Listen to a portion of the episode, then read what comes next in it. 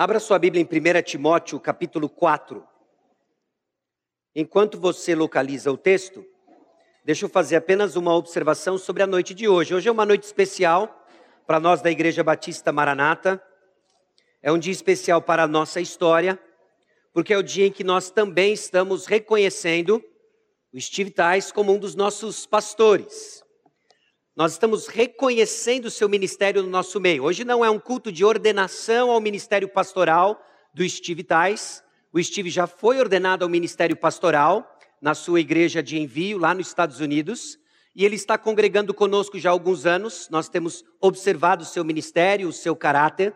Nos dias 12 e 19 de fevereiro, nós ouvimos o seu testemunho, ouvimos suas convicções doutrinárias e entendemos como igreja de que o Steve vai ser reconhecido como um dos nossos pastores, um dos nossos pastores aqui na Igreja Batista Maranata. E por ser um culto especial, nós vamos ter hoje duas mensagens, duas mensagens mais breves, tá ok? Antes que você comece a ficar nervoso, é? ah, são mensagens mais breves, pelo menos esse é o nosso plano, tá certo? Aí a resposta certa vem do Senhor, amém? amém. E o nosso plano é de ter duas mensagens mais breves. A primeira mensagem ah, embora ela seja pregada, proclamada aqui no contexto da igreja, ela tem um direcionamento específico para o Steve. É um desafio para o Steve no seu ingresso como um dos pastores da igreja Batista Maranata. Então vai ser comum que o meu olhar se desvie para o Steve, ok? E também, e a segunda mensagem vai ser pregada pelo pastor Edson e uma mensagem para nós todos como igreja. E aí um desafio para nós como ovelhas, ok? Então, 1 Timóteo, capítulo 4, versículo 16. 16 e vizinhança, ok? Nós vamos focar no versículo 16, mas nós vamos olhar outros versículos também do capítulo 4. E o título para essa mensagem, Steve, é o desafio do pastor em meio a tantos desafios. O Steve não é estranho ao ministério pastoral, ele não é estranho ao ministério da palavra, mas ele está ingressando oficialmente como um dos pastores da Igreja Batista Maranata. E conforme eu pensava e meditava sobre o que trazer e desafiar o Steve, eu fiquei pensando nos inúmeros desafios que tem pela frente. Talvez alguns o Steve já seja familiarizado, mas existem alguns desafios que eu coloquei aqui em letras bem pequenas no seu contrato, Steve. Ok? Depois de você já ter dito sim, topado o desafio, nós também ah, entendido que você é um dos pastores da Igreja Batista Maranata, agora vem algumas verdades sobre o que tem pela frente. Os desafios ao redor do ministério pastoral.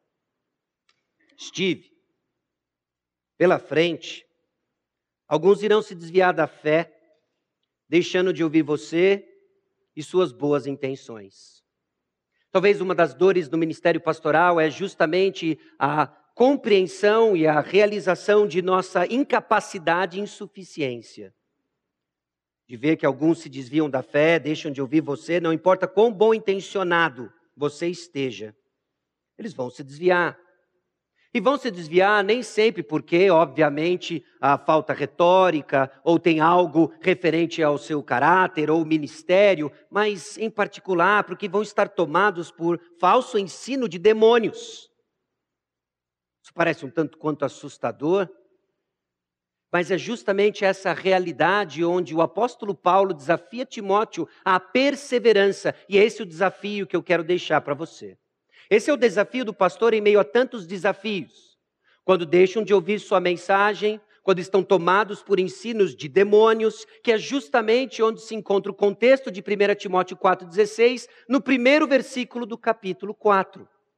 Volte comigo no primeiro versículo do capítulo 4, que diz o seguinte: Ora, o Espírito afirma expressamente que nos últimos tempos alguns apostatarão da fé por obedecerem a espíritos enganadores e a ensinos de demônios. Isso é 1 Timóteo capítulo 4, versículo 1. É isso que tem caracterizado a história da igreja desde o primeiro século. De que Deus separa e levanta homens com a função da proclamação da palavra, no pastoreio da igreja, comprada pelo precioso sangue de Jesus, mas alguns se desviam da fé. O próprio Senhor Jesus Cristo entre aspas, amargou a dor de ver pessoas próximas desviando da fé. Mas não só isso, Steve. Ainda outros irão se aproximar com doces palavras recheadas de mentiras. Existem ciladas por todos os cantos no ministério pastoral, na caminhada com o Senhor, debaixo desse sol. É justamente isso que encontramos em 1 Timóteo capítulo 4, versículo 2. Pela hipocrisia dos que falam mentiras e que têm cauterizada a própria consciência não só se aproximam com doces palavras recheadas de mentiras, como também uma consciência cauterizada e resistente às suas exortações.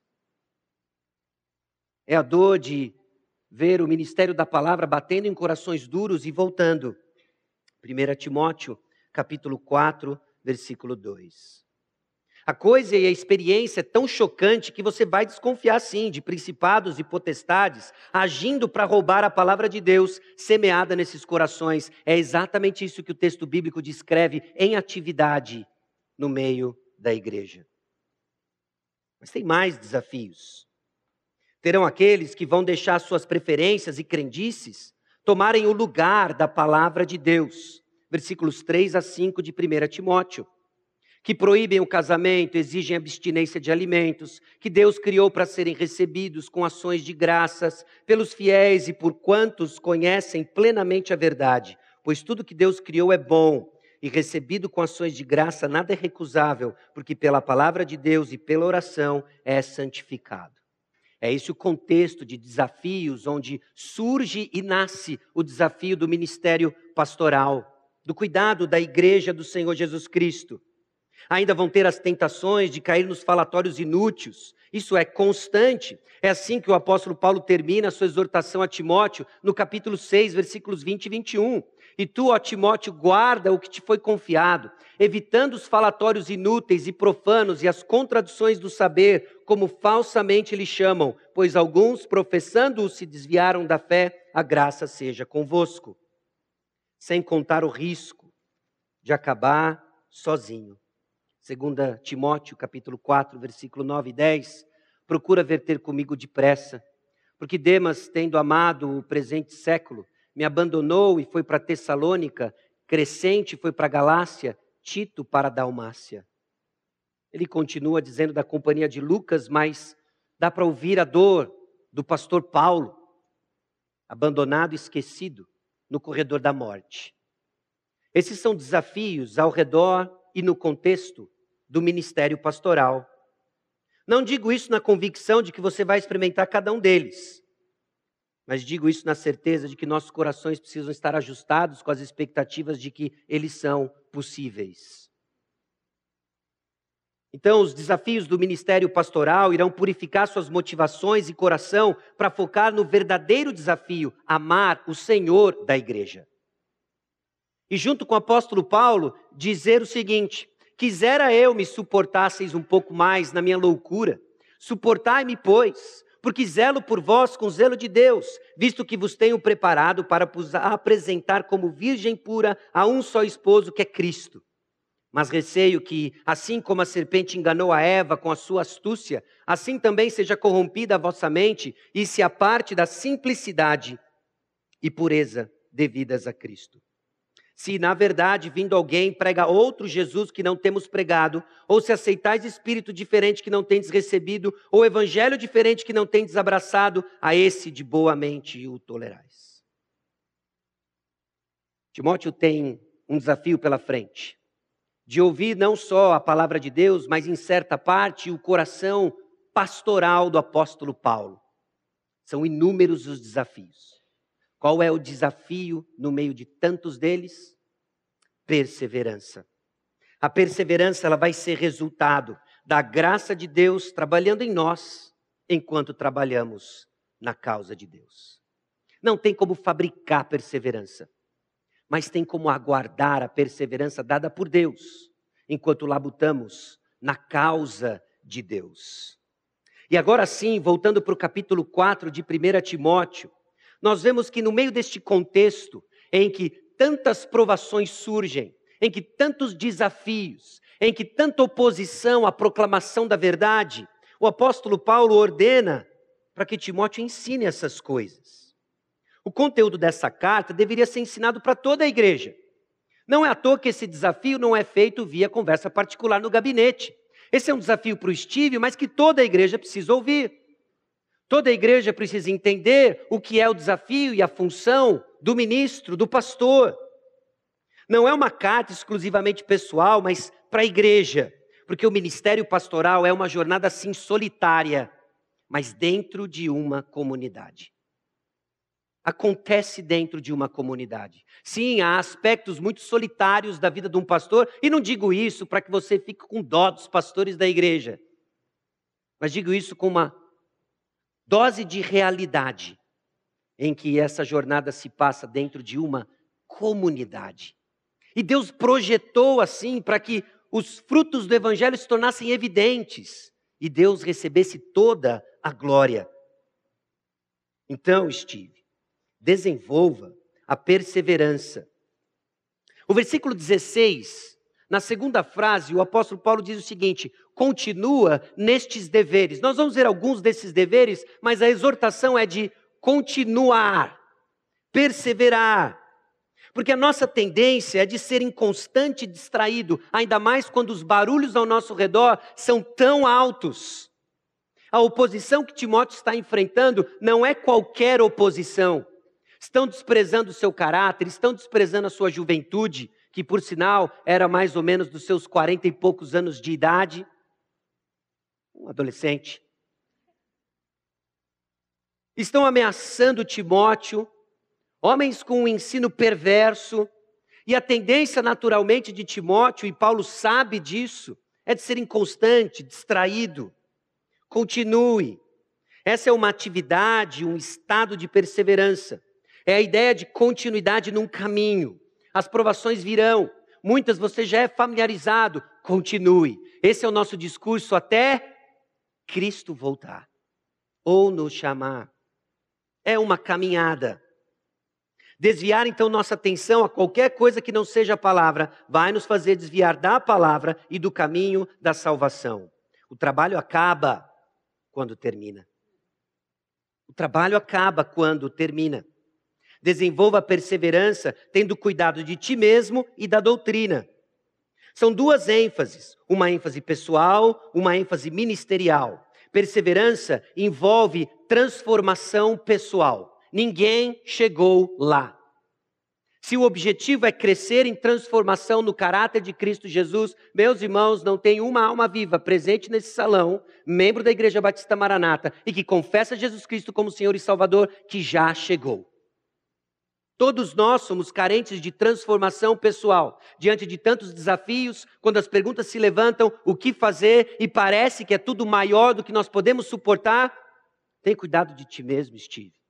Persevere no caminho de transformação pessoal. Nós ouvimos seu testemunho, nós atestamos a sua vida nesses últimos anos, temos sido beneficiados pelo seu caráter santo, separado para Deus. Sua família tem nos abençoado. Continue nesse caminho. Continue na transformação pessoal. Continue perseverando em fidelidade ministerial. Vemos o pulso do seu ministério, o seu amor por crianças, por adolescentes, por proclamar Cristo Jesus. Continue fiel no ministério.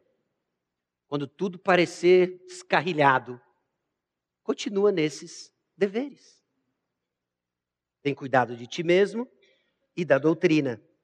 A perseverança é uma marca da salvação. Ela não é a causa da salvação, mas ela é uma marca daqueles que foram alcançados por Cristo Jesus. Porque fazendo isso, fazendo assim, salvarás tanto a ti mesmo quanto aos teus ouvintes. Salvação envolve perseverança. Não é a causa dela, mas é uma consequência inevitável. Aqui nos ajuda muito que nós conhecemos de todo o Novo Testamento e toda a Escritura no que se refere à salvação. Salvação é pela graça, é mediante a fé, não é por causa das nossas obras. Não há o que você possa fazer para somar um tijolinho no céu ou para te colocar no caminho do céu.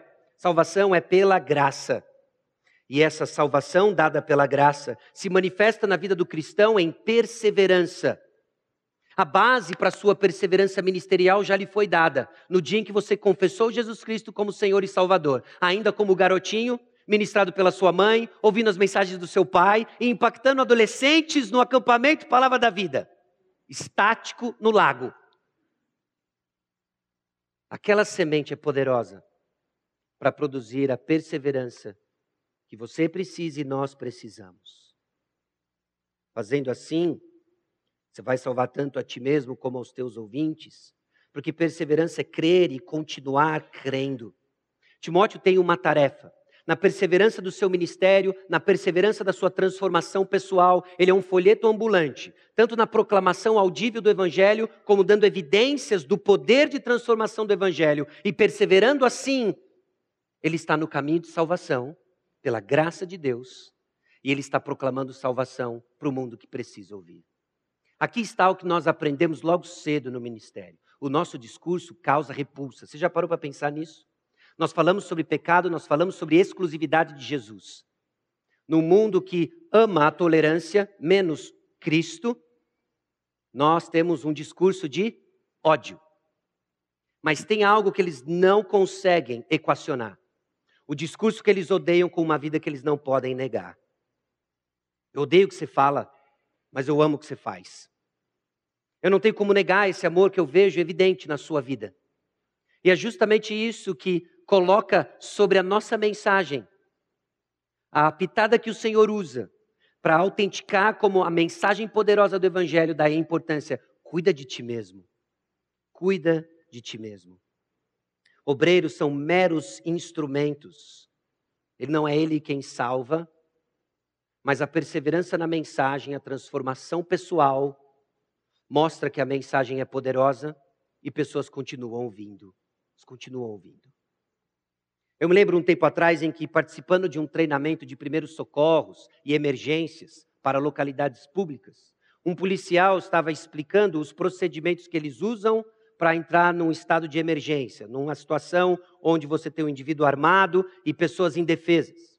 E a pergunta que nos foi posta foi a seguinte: quando uma dupla de policial entra numa sala, quais são as primeiras pessoas que eles estão buscando proteger?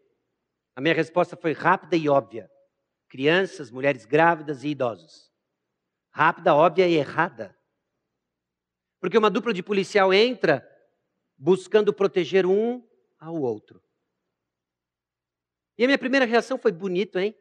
Armado, treinado, forte, saudável, cuidando de si mesmo. Mas a resposta me fez pensar tanto que eu não consigo parar de lembrar disso toda vez que eu leio, leio o versículo 16. E a razão era o seguinte: quando dois policiais entram numa situação de extremo perigo, os únicos que são capazes e têm treinamento para fazer algo é um ou outro. Senão eles, se eles não estão lá, quem poderá nos salvar? Tive, cuide de ti mesmo e da doutrina. Porque fazendo assim, pessoas vão ser salvas. A perseverança é vista nesse caráter transformado caráter é moldado através do tempo. Ninguém despreze a tua mocidade. Ainda que 40 anos fosse considerado jovem, eu não vou entregar, mas Steve tem um pouquinho mais de 40. Mas entenda a mocidade talvez com um tempo curto de casa, em que naturalmente pessoas vão talvez minimizar o seu tempo curto de casa. Lembre-se que caráter é moldado através do tempo, não com o tempo a exortação para o pastor e uma exortação para a igreja de olharmos os elementos corretos na avaliação do ministério de alguém. Sim, é caráter. Caráter observado segundo um padrão. Padrão de discurso, suas palavras, de procedimento, de amor e fé e de pureza. Sim, a forma como nós usamos nossas palavras importa muito, porque esse é o veículo que Deus vai usar para a comunicação do Evangelho. A perseverança ela é vista num caráter transformado, mas ela é vista também em coisas comuns. Versículo 13: Até a minha chegada, aplica-te à leitura, à exortação, ao ensino. O ministério pastoral é uma declaração de fé. Porque são muitas as ocasiões, frequentes as ocasiões, em que nos deparamos com a nossa insuficiência a perseverança é vista nas coisas comuns. Aplica-te à leitura, à exortação, ao ensino. Porque isso vai apontar para quem de fato edifica a igreja. Não é o Steve, não são os outros pastores. O Senhor da igreja continua sendo Jesus Cristo, usando toda a nossa diversidade, a nossa complexidade, para construir em nós aquilo que ele planejou na eternidade passada mais de Cristo em nós. Aprove ao Senhor usar instrumentos frágeis, vasos de barro, pastores, irmãos, para que fique evidente de que o tesouro é Cristo. Agora sim, nós temos um pastor americano, a Maranata vai decolar. Agora sim, é um pastor com experiência missionária, que tem uma visão de mundo. Não, vai ser sempre Jesus Cristo. Sempre Jesus Cristo. Glória a Deus pelo seu passaporte americano, pela sua experiência, mas vai ser sempre Jesus Cristo. Até a volta de Paulo, as tarefas eram para ser executadas. E perseverança, meus irmãos, é um ato de fé. Deus prometeu abençoar o que? A sua palavra. Enquanto não reinventarmos a roda e perseverarmos crendo de que ela vai seguir fazendo o seu efeito, o que nós vamos fazer até Cristo voltar? pregar a palavra. O mundo muda e vem mudando desde o início dessa era moderna. Mas a palavra permanece para sempre. A palavra permanece para sempre.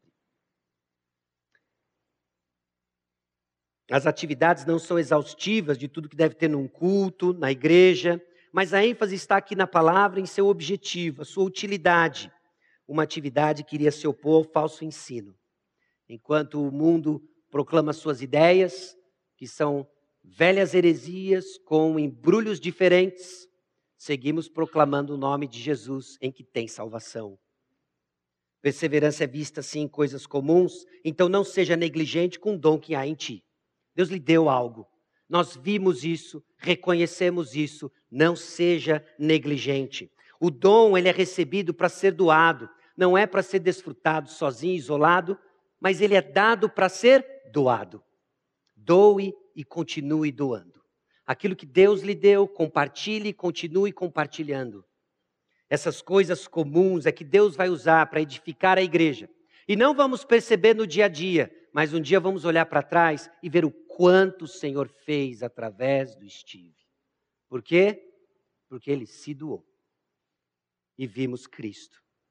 A ênfase, então, nas Escrituras é edificação do corpo para edificação da igreja. Medite nessas coisas e seja diligente. Meditar vem essa ideia de cultivar e ser diligente vem a ideia de estar. Cultive e esteja na palavra. Cultive e esteja na palavra. E assim o seu progresso vai ficar manifesto a todos. O seu progresso vai evidenciar a veracidade de sua mensagem, progresso, não chegada. Nós amamos coisas prontas. Mas o pastor é uma obra em progresso. Nós, por vezes, desanimamos porque queríamos estar prontos. Mas ser cristão é uma obra em progresso. E o poder da mensagem não está em quão esperto nós estamos hoje, mas naquilo que nessa jornada solitária chamada ministério pastoral, dentro de uma comunidade, é visto e testemunhado. Nós vemos o agir da palavra na vida do mensageiro. A mensagem que ele proclama é verdadeira porque nós vemos o seu fruto, vemos o seu progresso manifesto a todos. Então, pastor Steve Tais, lembre-se de ajustar suas expectativas quanto aos desafios pela frente.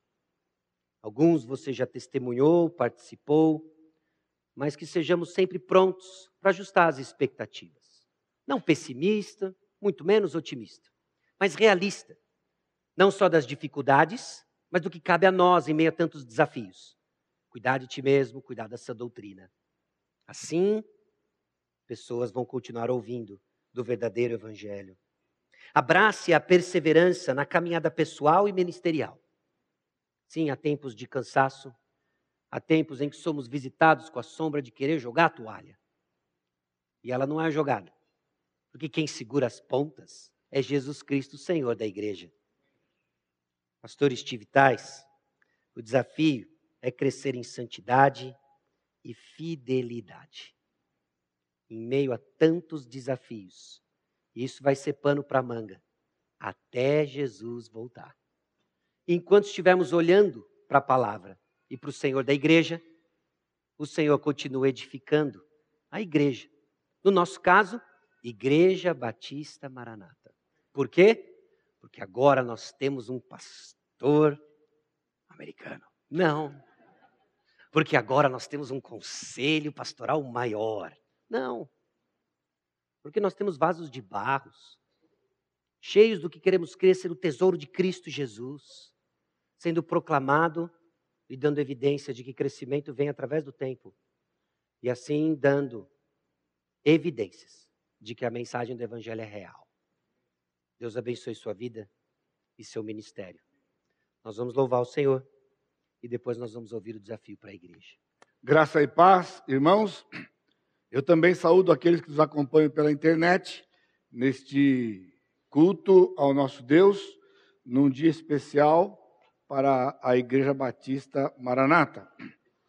Quando eu pensava nesse tempo que de hoje à noite e nesses dias estamos vivendo, então veio ao meu coração o texto de 2 Samuel, capítulo 7. E era inevitável de que essas coisas viessem ao meu coração, porque assim, depois do Senhor ter dado uma notícia para Davi através do profeta Natã, com respeito à construção da casa, né, do templo, que o Senhor não permitiria que Davi construísse, mas ele faz uma promessa a Davi que soou ao coração de Davi algo muito forte, quando ele falou do futuro, inclusive do reino de Davi que ia durar para todo sempre, não é? E então, depois de ter ouvido a tristeza de que não construiu o templo, mas muito maior do que isso, mais profundo, de que o reinado que o Senhor tinha dado para Davi era algo especial, então Davi diz as seguintes palavras do capítulo 7, versículo 18: então, então entrou o rei Davi na casa do Senhor, ficou perante ele e disse: Quem sou eu, Senhor Deus? E qual é a minha casa para que me tenhas trazido até aqui? São quase 40 anos. E eu posso me lembrar em 1985, quando eu cheguei aqui, né? E era meu primeiro ministério, e um jovem, né? Assim, 40 adolescente, então era uma criança com 20, quase 29 anos de idade. E então, com a incumbência de pastorear o povo de Deus. Eu não tinha a menor ideia daquilo que o Senhor ia fazer. Então, esse é o meu coração hoje, né? Que o Senhor tenha olhado para mim. A pergunta é: quem sou eu, Senhor? Quem sou eu? E qual é a minha casa para que me tenha até aqui? De me permitir que hoje à noite eu pudesse participar, presenciar e ver o que o Senhor está fazendo aqui na Igreja Batista Maranata. E agora trazendo para junto de nós o pastor Steve Tais. É um privilégio, irmãos, é um privilégio e uma gratidão no meu coração por Deus me permitir participar disso. Então, no culto, neste culto de reconhecimento do ministério do pastor Steve nosso meio, é uma palavra à igreja. Como ser ovelha. Em cultos como este, então, é um protocolo, é um praxe isto, né? Ter um desafio para o candidato, candidato, ou no caso, o pastor, e ter o um desafio à igreja. É o desafio para ele para pastorear e o desafio à igreja para ser pastoreada por aquele pastor. Então, eu tenho o privilégio hoje à noite de poder relembrar aos irmãos né, como ser ovelha e o que é de fato ser ovelha, ovelha. Um resgate significativo. Ao longo destes anos, um resgate daquela igreja de Atos 2 é este apenas duas espécies: ovelha ou pastor. Todo este grupo que está aqui, mesmo quando éramos pequenos e tantos quantos o Senhor nos der, sempre será composto de apenas e tão somente duas espécies. Dois tipos: ovelha e pastor, no caso, ovelha ou pastor. Isso pode soar óbvio para você que está aqui há algum tempo. Talvez óbvio para você que tem chegado. Talvez não tão óbvio, né? porque nas sofisticações que têm acontecido e entrado na igreja, de certa forma, isso também tem sido esquecido e mudado. No plano do Senhor, o seu povo, a sua igreja, sempre seria composta de apenas duas espécies: pastor ou ovelha e pastor e ovelha. Por isso, é muito importante saber quem você é. Quando começamos as mudanças e essa busca dada pelo Espírito Santo a nós, de buscarmos e resgatarmos aquela igreja de Atos 2, esse era um dos primeiros requisitos. Era ajudar o povo de Deus a entender o que era um pastor e o que era e o que é uma ovelha. Não pode haver confusão, e há confusão no meio do povo de Deus. Ovelhas que não sabem que são ovelhas, e ovelhas que querem ser o que não, não podem ser, pastores que não entendem o que é ser pastor, pastor que não entende o que é pastorear ovelha, e por isso as confusões acontecem. Pastor e ovelha. O que você é? Então, se você é ovelha, e agora eu me dirijo às ovelhas, né? então, como ser ovelha? A definição, ela é absoluta na Escritura. Ela não é dúbia, ela não é ambígua, ela não é difícil de se saber. Talvez seja difícil de admitir, porque o ser humano sempre quer ser mais do que aquilo que ele deve ser. E por isso, você pode sofrer, a igreja pode sofrer, por isso eu queria que você prestasse atenção quando nós vamos nos lembrar de novo isto, o que é ser ovelha, porque agora nós temos mais um pastor.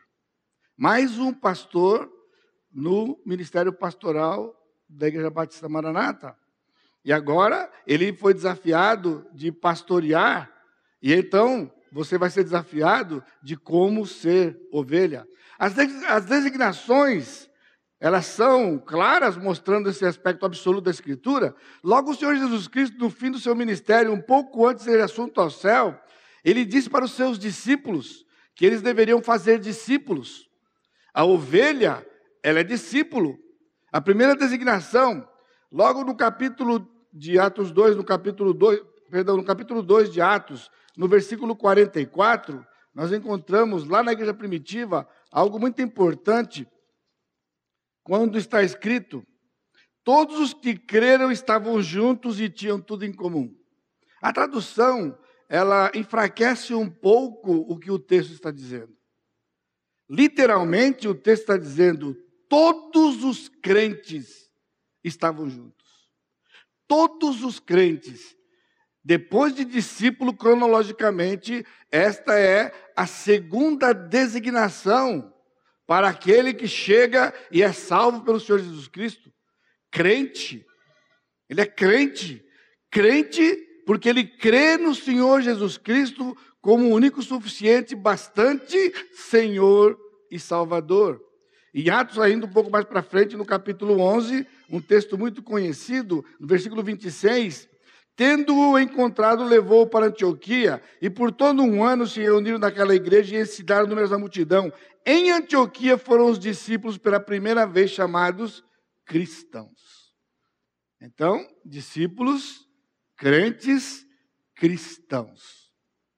E a palavra cristão aqui, ela é uma palavra pejorativa naquela época, era uma forma de estar querendo desprezar aquelas pessoas, porque cristão significa pequenos cristos. É como se nós fôssemos falar cristinho. Né? Ah, é um cristinho ali, ó. é um cristinho. Você está entendendo o que, que era a, a, como diz hoje, o bullying, né? o bullying? Ah, é um cristinho ali, é um cristinho, porque ele parecia com Cristo.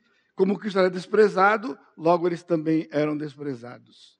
Mas então surge a metáfora ovelha. Lá no ministério de Jesus, em João capítulo 10, João capítulo 10, eu leio para vocês: Em verdade, em verdade vos digo, o que não entra pela porta não aprisca as ovelhas, mas sobe por outra parte, esse é ladrão e salteador. Aquele, porém, que entra pela porta, esse é o pastor das ovelhas. Para este o porteiro abre, as ovelhas ouvem a sua voz, ele chama pelo nome as suas próprias ovelhas e as conduz para fora. Depois de fazer sair todas as que lhe pertencem, vai adiante delas e elas o seguem, porque lhes reconhecem a voz. Mas de modo nenhum seguirão o estranho, antes fugirão dele, porque não conhecem a voz dos estranhos. Jesus lhes propôs essa parábola, mas eles não compreenderam o sentido daquilo que lhes falara. Jesus, pois, lhes afirmou de novo: Em verdade, em verdade vos digo, eu sou a porta das ovelhas. Todos quantos vieram antes de mim são ladrões, salteadores, mas as ovelhas não lhes deram ouvido.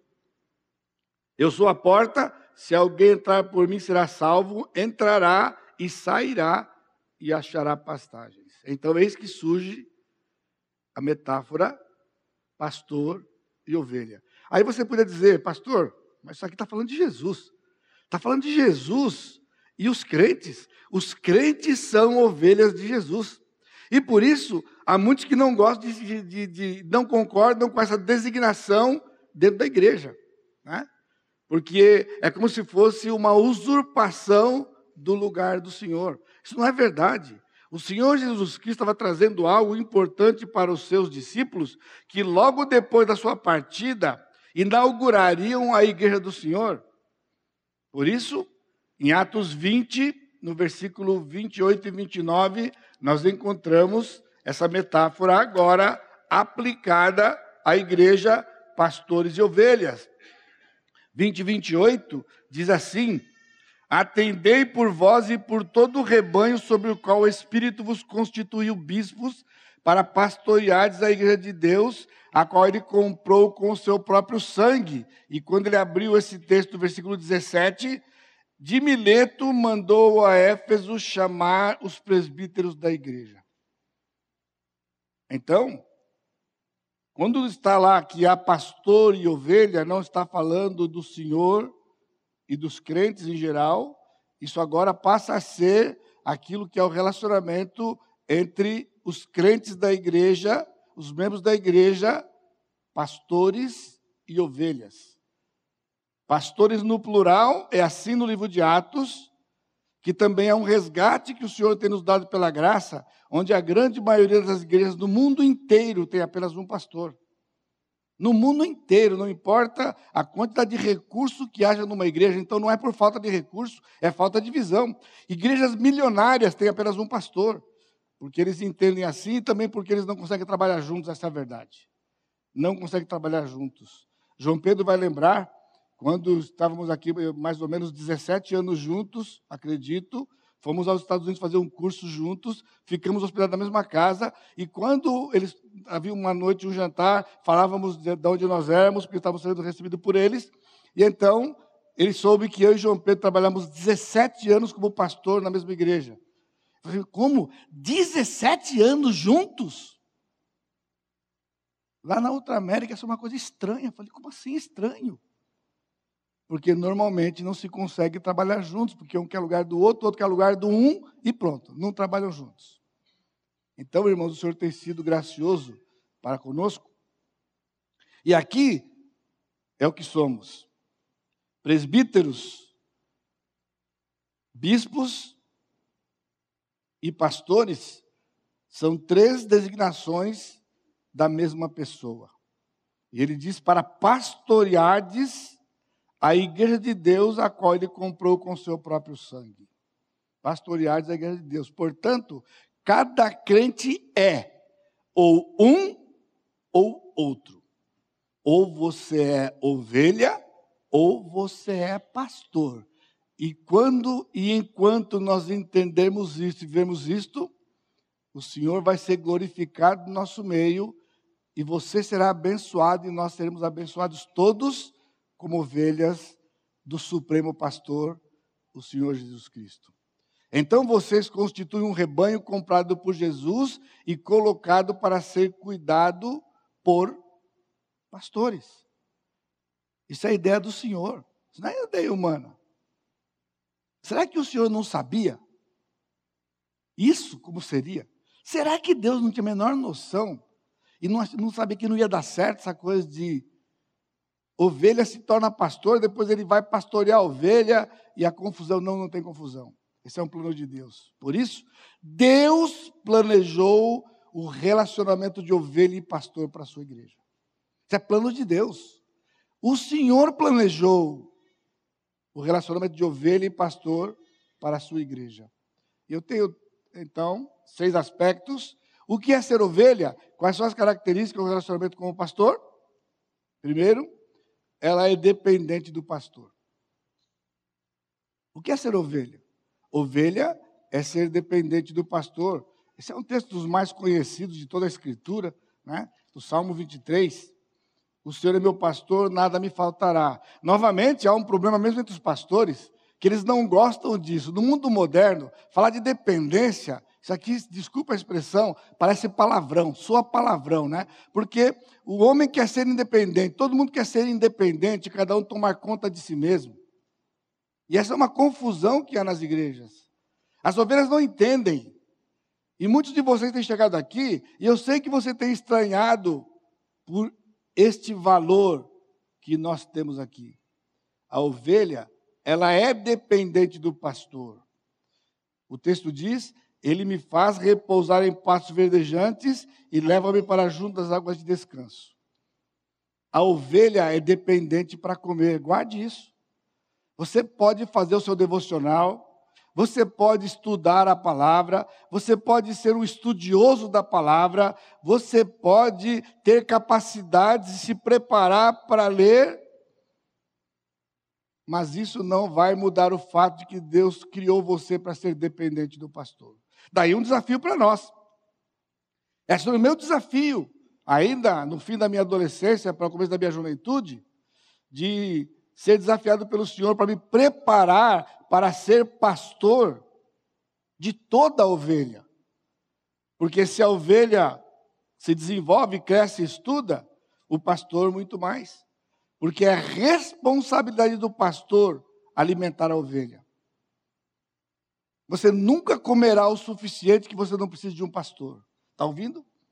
Não importa a sua performance, você precisa de um pastor. Está escrito aqui de que se o pastor não levar para comer, não vai comer. A ovelha não comia se ela não fosse levada pelo pastor, ela morria de fome, porque ele sabia qual é a comida que ela precisava.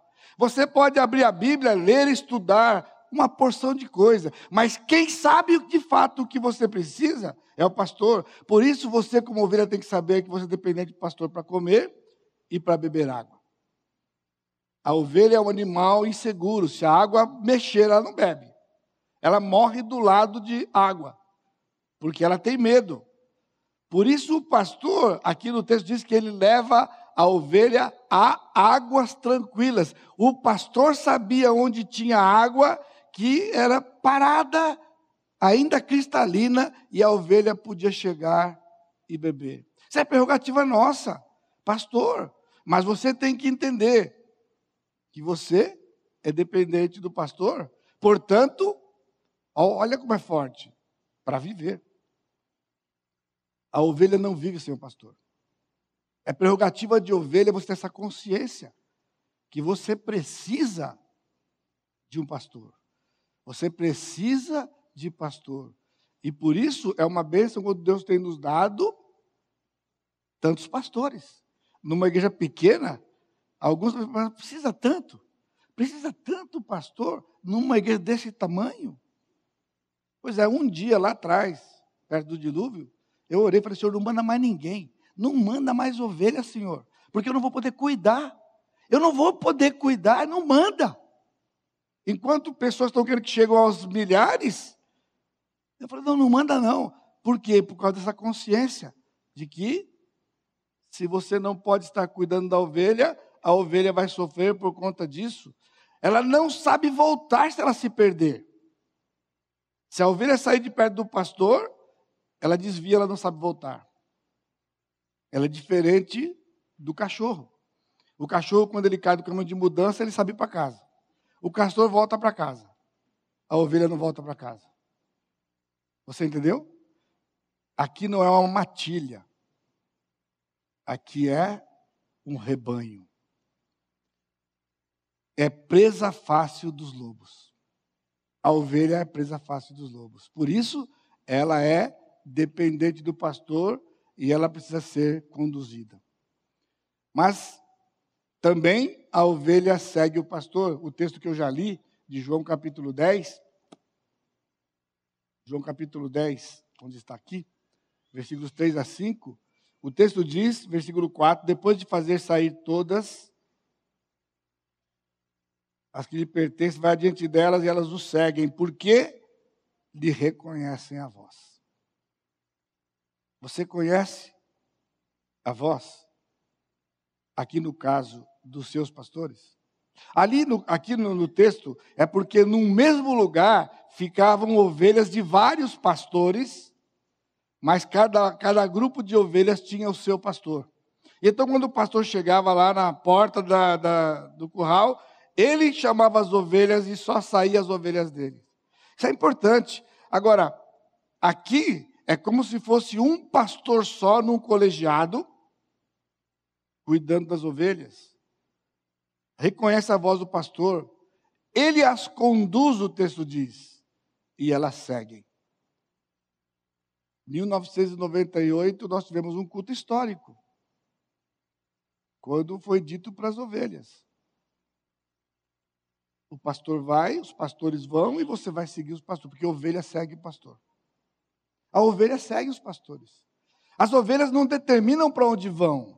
Não há votação, não há eleição, não, não, há assembleia, onde vamos fazer o quê? Levanta a mão, quem é favorável? Bé, aquela é bé, não, vamos, a maioria bé para cá. Não é, não é assim, pessoal. O pastor diz é para lá e as ovelhas vão atrás. Porque você vê Jesus lá na frente, e você vê a costa, as costas do pastor. Se o pastor está olhando para Jesus, tudo que você precisa é ver Jesus lá na frente, às costas do pastor, e saber que o caminho é seguro. Isso é ser ovelha.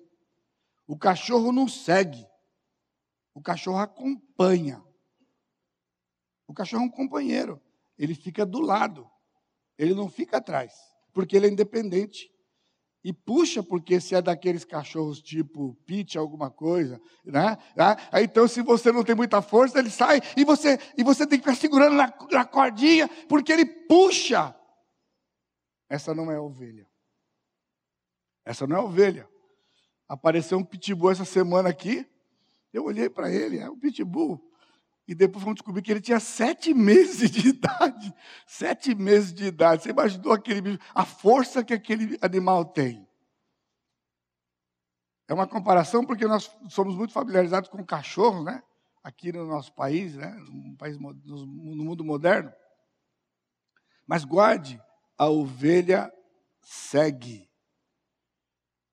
Mas também a ovelha escuta o pastor. Nós vamos fazer uma meditação rápida do Salmo 81. Antes, porém, nós vamos meditar de que boa parte do relacionamento entre o pastor e as ovelhas consiste em transmissão da palavra de Deus. Ou seja, são pregações, ensino, aconselhamento e discipulado. E assim os pastores falam, os pastores pregam, os pastores ensinam, os pastores discipulam, é todo o tempo. E qual é o papel da ovelha então? Qual é o seu papel? Ouvir, escutar. A ovelha escuta o pastor. São palavras do Mestre Jesus transmitida pelos pastores.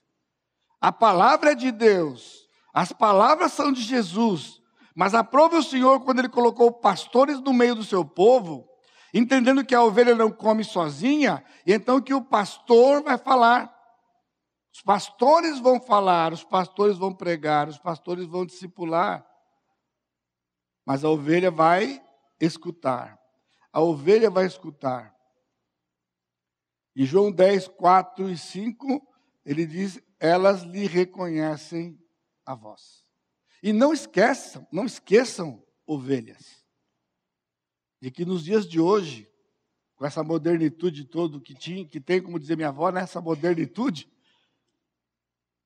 você tem a propensão e a tentação de ouvir outros pastores. Por isso, algo que faz parte do ensino nosso aqui é: se você ouvir alguma coisa lá fora, e lá fora pode ser internet, pode ser onde for, lá fora, lá fora desse lugar aqui, questione o que tem lá pelo que você ouve aqui. Nunca questione o que tem aqui pelo que você ouve lá fora. Sabe por quê? Porque quem vai prestar contas de vocês para o Senhor são os que estão aqui e não os que estão lá fora. Eles podem dizer qualquer coisa, mas eles não vão prestar contas de você. Por isso, sou estranho, pergunte, nos procure, pergunte. Mas não venha tipo, ah, escutei lá, e que, que é? Pergunte. Por quê? Se de fato acontecer, e pode ser, que o que esteja sendo dito lá seja verdade e não aqui, cabe a nós, pastores, como um, com um dos requisitos que nos faz, que, nos, que faz parte do que nós somos, a humildade de reconhecer, corrigir com você e haver necessidade publicamente. Eu criei assim, porém, foi-me aberto a palavra e dito assim, e por isso esse é o certo. Me perdoe porque eu ensinei errado e a partir de agora é assim. E só nós podemos fazer isso, porque lá fora você não vai ter nem contato para saber quem vai dizer que está errado lá fora. É sério isso em Hebreus, vimos recentemente.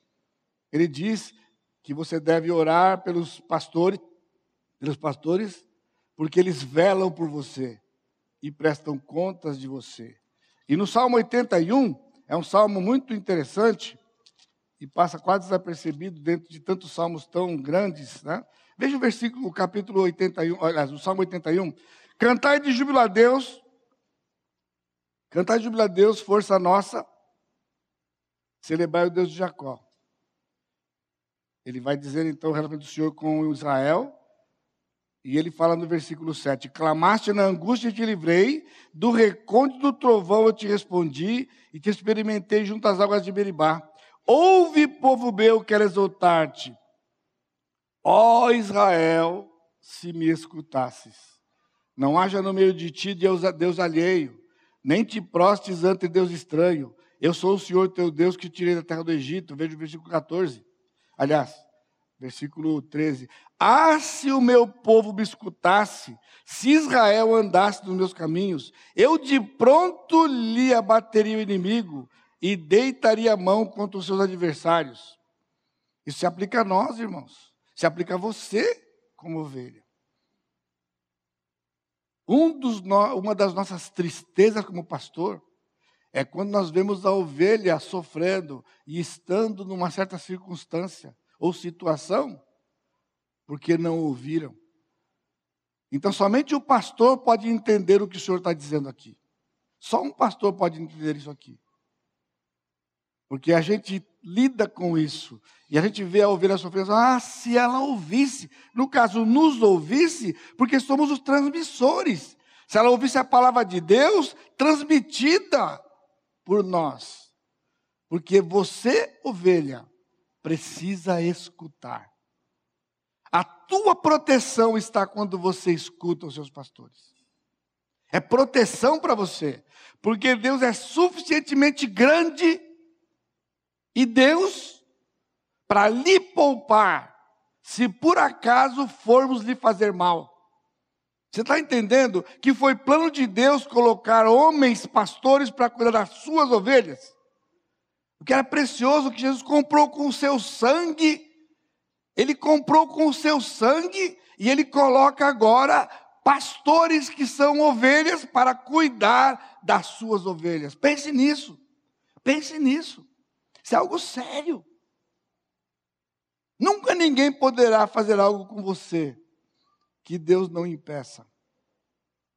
Porque você, em última análise, ou em primeira análise, é ovelha do Senhor.